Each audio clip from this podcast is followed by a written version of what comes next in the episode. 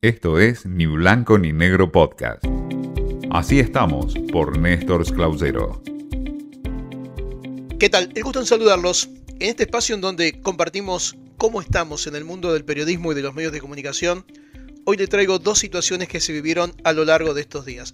Uno es el encuentro en la Academia Nacional de Periodismo, que por primera vez en algo más de dos años se reúne de manera presencial e integra de manera formal a los nuevos representantes del periodismo que ocupan cada una de sus sillas.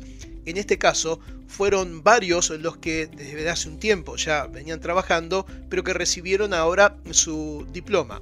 Algunos de ellos, Santo Biasati, Fernando Bravo, Marcelo Longobardi, Norma Morandini, Fernán Zaguer, Beatriz Sarlo, algunos de los que incorporan formalmente la academia para discutir lo que sucede en el periodismo, un ámbito que desde hace un tiempo comenzó a levantar su perfil y veremos qué historia tiene, marcando algunas líneas sobre lo que ocurre en el periodismo argentino. La verdad es que estamos pasando, como ocurre a nivel internacional o a nivel mundial, sobre la credibilidad de los medios, sobre el nuevo ecosistema que existe desde el punto de vista de la información a partir de la incursión de lleno de lo que es Internet, pero también es cierto que los contenidos están perdiendo mucho valor. Y eso lo estamos viendo sobre todo en la Argentina, en donde el nivel ha bajado y mucho, y más que periodismo se hace opinión. Los medios de comunicación y los periodistas en los medios de comunicación ocupan más tiempo en opinión que en información. Y ese es un gran problema, no porque la opinión esté mal, sino porque si está por encima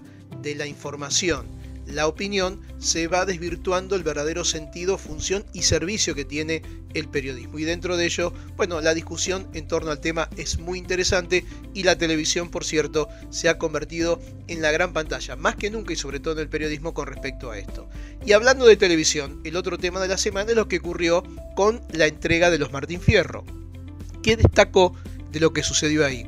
El rating que tuvo, por encima de los 25 puntos, en rating es un número muy alto y esto despierta una vez más el razonamiento en torno a cuál es el lugar de la llamada televisión abierta y tiene que ver con los grandes eventos, los grandes espectáculos, el fútbol, el deporte, recitales, la televisación de eventos de estas características, que sigue concentrando en la atención de la audiencia y la televisión llamada abierta es la que se lleva ese galardón. Quizás hay que pensar más en este rol que tiene esta televisión o este formato dentro de la televisión, de las pantallas, más que en cosas más pequeñas que a veces la llevan a competir con las redes sociales o con otro esquema de trabajo muy distinto, masivo, pero muy distinto a la televisión tradicional y que a veces no atrae a las audiencias.